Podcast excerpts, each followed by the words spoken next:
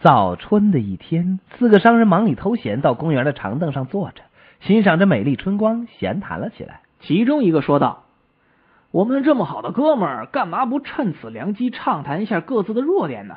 这样也好增进彼此的了解嘛。”他的话立即遭到大家的同意。一个说：“我的弱点就是好喝酒，常常是见酒不要，命不醉不罢休啊。”接着另一个说：“哎呀，既然你们都这么坦白了，那我也直说吧。我这人好赌。”甚至有的时候都想偷钱去赌了。大家听了这话都大吃一惊啊！第三个商人说：“兄弟们，我真是伤透脑筋了。我是越来越喜欢邻居家大妈的二女儿了。可是人家都结婚半年了。”轮到第四个商人了，可他就是不说话。其他人都再三的追问说：“我们什么话都说了，你有什么不好意思呢？”这他才开口说道：“哎，我我真不知道怎么开口啊。”哎呀，没关系了，老兄，我们一定会为你保密的。那我就直说了吧。其实我有个改不了的毛病，就是爱传闲话，讲人是非啊啊！那那那我们那些是……